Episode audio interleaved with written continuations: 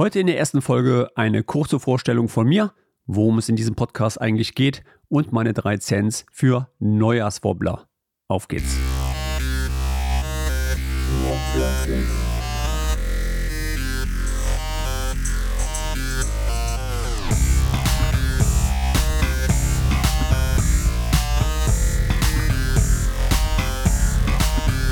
Ich begrüße dich zur ersten Folge des Wobbler Club Podcasts und endlich, endlich ist es soweit. Ich sitze vor dem Mic und zeichne die erste Folge auf. Ich musste mal wieder feststellen, dass von der Planung, Realisierung und Veröffentlichung eines Podcasts doch erstmal wieder viel Zeit benötigt wird und man das vor lauter Euphorie oft vergisst. Zunächst möchte ich mich aber jetzt erstmal bei mir vorstellen, wer bin ich und worum geht es in diesem Podcast. Ja, mein Name Torben Blankertz, für dich Slim Blanky und ich habe selber vor knapp, ja, jetzt ungefähr sechs Jahren mit dem Laufen angefangen, getrieben von meinem Doc, der aufgrund meines starken Übergewichtes damals von knapp 214 Kilogramm zu mir meinte, ich müsste mal wieder etwas an meinen Lebensgewohnheiten ändern, fing ich dann einen langen, steinigen Weg an, an meiner Gesundheit rumzuschrauben. Und wenn ich meine steinig und rumschrauben, dann meine ich steinig und rumschrauben.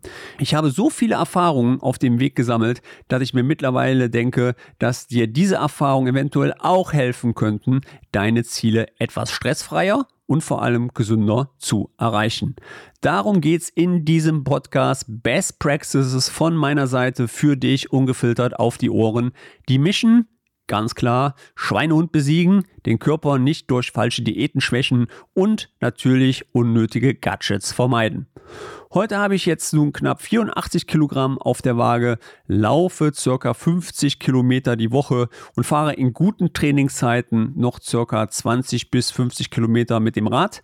Mein Ziel ist es einmal, einen 90-5er zu absolvieren, muss aber auch immer wieder feststellen, dass die Trainingszeiten auch nicht endlich sind.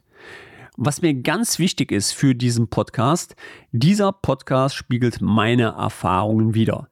Ich bin kein Arzt, Personal Trainer, Ernährungsberater oder einer von den anderen tausend Jobbezeichnungen, die da draußen zum Thema Ernährung, Gesundheit und Fitness existieren. Und aus dem Grund gilt für dich. Solltest du irgendwelche Probleme haben, dann spreche immer, aber wirklich immer mit einem Fachmann darüber. Ja, wenn du Schmerzen hast, gehe zum Arzt. Wenn du andere Probleme hast, gehe zum Arzt. Nur ein Arzt kann dir helfen. Ja, du wirst als Läufer mehr Kenntnisse über Anatomie, Medizin etc. bekommen, aber hier gilt auch für mich, nur über Fachbücher und niemals über Dr. Google, denn hier erfährt man auch relativ viele Informationen, die logischerweise nicht der Richtigkeit entsprechen. Wie bin ich jetzt nun auf den Namen Wobbler Club gekommen? Als ich mit dem Laufen angefangen habe, war ich so ein schnaufendes Etwas, was sich wie so eine fette Wasserboje von links nach rechts bewegt hatte und da kam mir einfach das Wort Wobbeln in den Sinn. Keine Ahnung warum, aber noch heute sage ich immer, ich gehe jetzt mal eine Runde wobbeln. Bevor ich jetzt mit dem ersten Thema anfange, ich werde in meinem Podcast für dich Kapitelmarker hinzufügen. Dadurch hast du die Möglichkeit, Links, Bilder oder Informationen zu den einzelnen Kapiteln dir anzusehen, indem du dann ganz einfach in deinem Podcast-Catcher deiner Wahl entsprechend auf die Links klickst oder dementsprechend dann dir die Bilder anschauen kannst. Ebenfalls gibt es Informationen auf meinem Blog https wobbler.club und natürlich auf meinem Instagram-Profil. So, jetzt aber genug Geschwafel von meiner Seite, steigen wir einmal ein in das erste Thema von heute, Trainingsstart.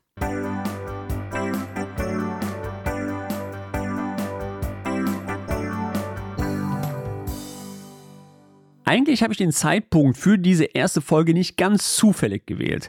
Denn der erste erste ist für viele der Start in den Laufsport. Getrieben von den guten Neujahrsvorsätzen werden dann die alten Sportschuhe abgestaubt oder die neuen, die gerade unter dem Weihnachtsbaum mit der nagelneuen Pulsuhr gelegen haben, angezogen und der erste Lauf fängt dann meistens gleich noch am Neujahrstag statt. Ich selber wohne in Erkelenz in einem Wohngebiet und wenn ich dann morgens in der Küche stehe und die Spülmaschine einräume, dann sehe ich sie immer an unserem Küchenfenster vorbeiwobbeln. Die erfahrenen Läufer wissen, glaube ich, jetzt, wovon ich gerade rede. Problem? Die meisten dieser Läufer werden spätestens nach circa vier Wochen das Projekt Laufen wieder aufgeben. Schauen wir uns mal meine Thesen an, woran das eventuell liegen kann. These 1 Zeit. Die meisten fangen mit dem Laufen auf Neujahr an. Entweder haben sie noch Urlaub oder fangen erst ein wenig später wieder mit der Arbeit an. In dieser Zeit ist alles Roger in Kambodscha und man kann seinem Ziel weiter verfolgen. Dann geht es allerdings wieder mit der Arbeit los und der ganze Alltagsstress ist schneller wieder da, als man gucken kann. Und rucki zucki kommt das Ich muss das noch fertig machen Syndrom schneller wieder zurück, als man gucken kann. Für Sport ist dann meistens leider keine Zeit mehr. Man hat ja schließlich auch vorher keine Zeit für Sport gehabt. Also warum soll man jetzt gerade mit diesem Thema Sport anfangen?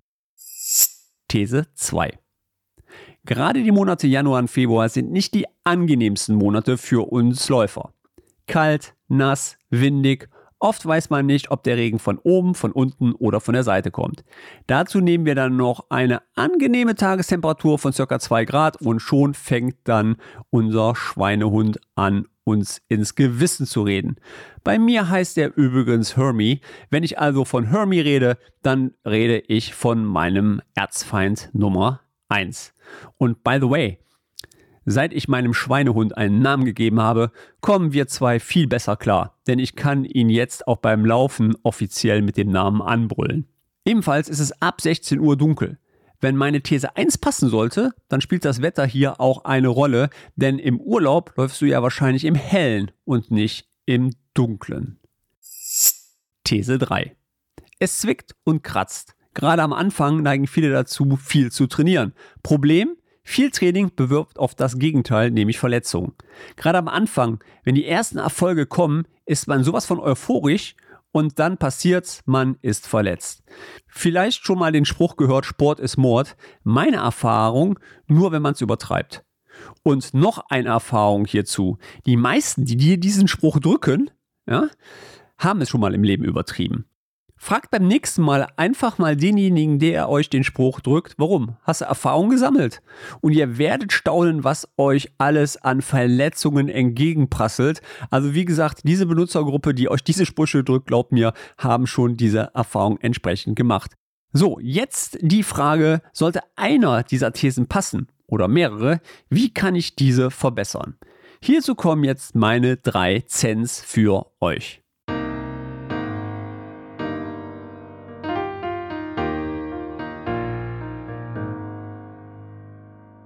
Der erste Cent hat eigentlich überhaupt nichts mit dem Sport Laufen zu tun, sondern eigentlich mit der Eigenorganisation. Das Wichtigste aus meiner Erfahrung ist die Aussprache eines persönlichen Ziels oder Vision. Als ich damals abnehmen wollte, habe ich genau das gemacht. Ich habe mir formuliert, wie viel Kilogramm ich entsprechend abnehmen möchte. Das Wichtigste hierbei, schreibe dir die Ziele smart auf. Ich weiß jetzt nicht, ob dir das Smart-Modell bekannt ist. Das S steht für spezifisch, das M für messbar, das A für attraktiv, das R für realistisch und das T für terminiert. Hierzu ein Beispiel. Du schreibst auf den Zettel auf, im Juni, terminiert, möchte ich einen 10 Kilometer Lauf, messbar, laufen. Da du eventuell Laufanfänger bist, ist es auch ein realistisches Ziel in einem halben Jahr und natürlich dementsprechend auch attraktiv. Jetzt pinnst du dir den Zettel deine Ziele irgendwo hin, wo du ihn wirklich täglich siehst.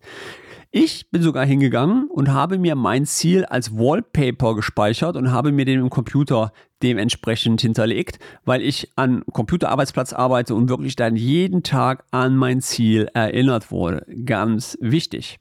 Wenn du gut zeichnen kannst, dann male dir ein Sketchnote mit dabei, wie du eine Ziellinie läufst oder sonst was. Auch hier gilt, dass dein Gehirn Bilder besser speichert als das Schriftbild. So, und jetzt kommt das Allerwichtigste, die Unterteilung zwischen dringlich und wichtig in deinem Leben. Dringlich sind die ganzen Arbeiten, die du machen musst, die zeitkritisch sind. Die wichtigen Aufgaben sind die, die dich deinem Ziel näher bringen. Also das Training. Was machen wir mit wichtigen Zielen? Richtig, diese müssen geplant werden und genau terminiert werden in meinem Kalender. Denn es kann passieren, dass die wichtigen Ziele irgendwann dringlich werden. Das kennt ihr alle, wenn es dann leider schon zu spät ist. Und das wollen wir logischerweise vermeiden. Also schreibst du dir für die nächsten zwei Wochen deinen Trainingsplan in deinen persönlichen Kalender und hältst dich logischerweise auch hier an deine Eintragung. Warum für zwei Wochen? Ich habe am Anfang auch einfach einen periodischen Eintrag gemacht innerhalb meines Kalenders, habe gesagt, okay, ich trainiere immer äh, dienstags, donnerstags und samstags oder sonntags morgens einen langen Lauf. So, allerdings ist das Leben nicht so planbar. Das heißt, auf zwei Wochen hinweg kann man das schon mal relativ gut überblicken. Das heißt, ich gehe dann hin und plane meine Läufe auf zwei Wochen. Sollte was dazwischen kommen, dann schiebe ich schon mal einen Termin in die andere Woche oder in die, in die nächste Woche. Was wichtig hier ist, wir wollen Herbie nicht zu viel Gelegenheit geben, uns ins Gewissen zu reden. Bedeutet, alle zwei Wochen mache ich einen periodischen Eintrag in meinen Kalender rein für die nächste Planung der nächsten zwei Wochen. Und somit habe ich ihn ihn ausgetrickst, sage ich mal, und kann somit auch in meinen Kalender weiterarbeiten. Ja, und dann bist du der Fluglotse deines Lebens, deines Terminkalenders. Und wir haben einen Flughafen, das ist unser Leben. Wir haben nur eine Startbahn und wir müssen dann realisieren, dass maximal immer nur ein Flugzeug starten bzw. landen kann. So, und was heißt das für dich? Keine Überschneidungen, keine Doppelbuchungen in deinem Kalender, optimal terminiert und es wird sich an diese Termine, die wichtig sind für dich, ja, die kann man auch sehr schön mit so Kategorien hinterlegen, wenn ihr mit Outlook arbeiten solltet. Ja, das sind wichtige Termine und die müssen gehalten werden. Kommen wir zum zweiten Cent. Und zwar ähm, geht es hier darum, einmal unseren Hermie zu bekämpfen. Und ihr könnt mir glauben, Hermie wird uns in diesem Podcast noch verdammt oft begleiten. Wie schon gesagt, gebe ihm einen Namen, spreche mit ihm, besorge dir Gegenargumente für sein ewiges Gequatsche in deinem Bot. Leider ist dein Ego, also Hermie, sehr, sehr gesprächig. Ich nehme Hermi mal in einer weiteren Folge hier ins Visier für dich. Der dritte Cent. Ein schweres Thema. Denn gerade im Winter kommt der Schnupfen hier, die Erkältung da, es zwickt da der Muskel oder das Knie. Grundsätzlich, auch wenn die Erfolge dich treiben, plane immer genug Regenerationszeit ein. Warum? Nur die macht dich besser.